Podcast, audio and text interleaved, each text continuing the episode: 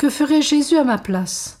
Écoutons Madame Georges Goyot, née Lucie Félix Faure, 1866-1913, laïque, mariée, fille du président de la République Félix Faure, écrivain et conférencière catholique. Presque tous les matins, je vais à la Sainte Table pour faire diviniser ma journée, mon travail, mes études, mes admirations, mes affections. Souvent la bonté commence à la souffrance. Quand on souffre, on se sent en communion avec l'humanité douloureuse. Alors, on a idée de regarder, d'interroger les êtres qui se meuvent autour de soi. Les sentiments de fraternité s'éveillent, le cœur se délasse, il comprend, il absorbe, il rayonne, il s'incline devant la peine d'autrui, quelle qu'en soit la cause. Il apprend que le seul remède à son propre mal, c'est de penser le mal de son frère. La souffrance est grande par cette initiation, comme elle l'est par l'expiation. Initiatrice pour les innocents, expiatrice pour les coupables.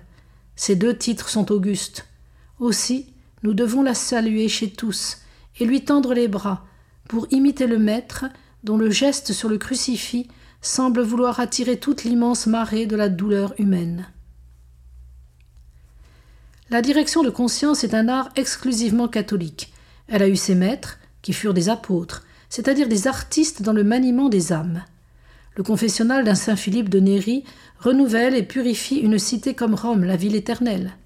Les écrits d'un Saint François de Sales, d'un Fénelon, servent encore à l'orientation de bien des vies.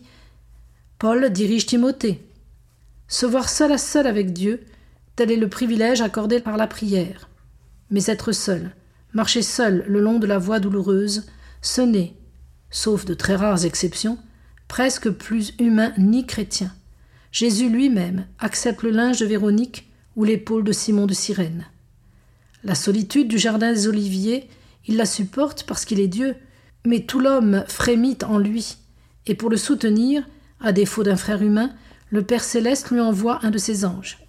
Cette direction éclairée et inspirée, loin de paralyser la vie intérieure, lui donne une extraordinaire intensité. Elle découvre aux âmes en elles-mêmes d'immenses régions spirituelles que, livrées à leur propre force, ces âmes n'eussent jamais soupçonnées.